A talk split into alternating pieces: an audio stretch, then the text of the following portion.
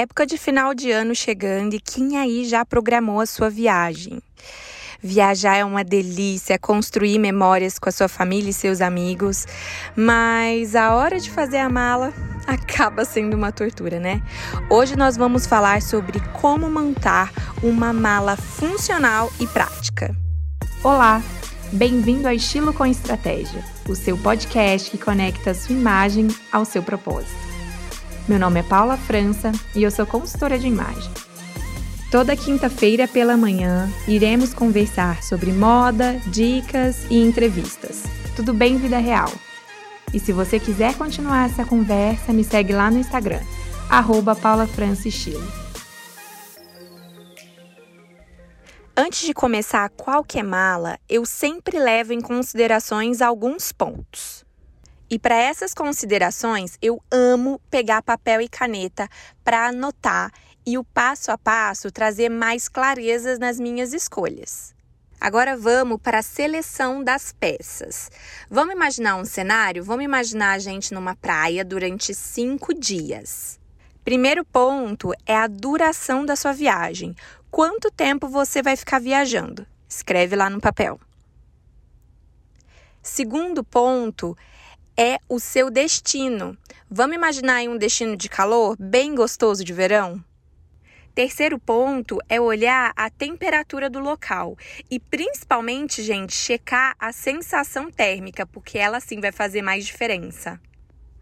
O quarto ponto é checar se o seu maiô e se seu biquíni estão te servindo e até mesmo se sua canga está em bom estado, porque aí você consegue ir na loja e comprar com calma, não precisar comprar tudo de última hora. Para essa viagem, eu levaria um short e uma saia, ou seja, duas partes de baixo.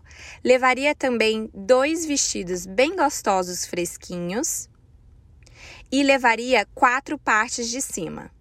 E o truque aí para uma mala leve, prática e super funcional é você trocar mais a parte de cima e os acessórios, porque eles que vão fazer toda a diferença. Então pensar aí no cinto, num brinco, numa bolsa, num colar, é eles que vão dar toda a cara diferente para um look.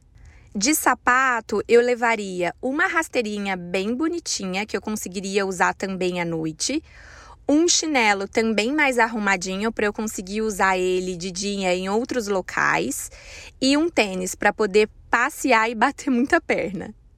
Eu levaria somente calçados que eu já estou acostumada a usar, sapatos que eu sei que são confortáveis, tá? Eu não levaria sapato que pode vir a me machucar e estragar a viagem. A roupa que eu vou usar durante a viagem é a mesma que eu vou usar na volta. A única peça que eu troco aí é a blusa, a parte de cima, que como é verão, talvez ela vá sujar mais. Então eu penso num um tênis, numa calça ultra mega confortável e uma blusa. Eu sempre levo comigo um tricôzinho para colocar por cima do vestido ou da blusa, porque às vezes em alguns locais tem ar condicionado, então eu passo um pouco de frio. Então eu sempre tô ali prevenida com um tricôzinho. E quando eu vou montar essa mala, eu sempre lembro que eu tenho que colocar as peças mais pesadas embaixo e as mais leves em cima. E só para constar, eu sou a louca da necessaire. Eu amo um saquinho, deixar os looks todos organizados. Eu sei que isso demanda muito tempo, mas é tão prático que na hora da minha viagem eu não quero pensar em nada. Eu só pego aquela peça e coloco no corpo. Se você não quiser separar por saquinhos, lembra de fotografar a peça que também já agiliza muito o processo. Essas foram as dicas para uma mala funcional de verão. Espero que vocês curtam muito esse final de ano, construam muitas memórias com famílias e amigos e colecione momentos.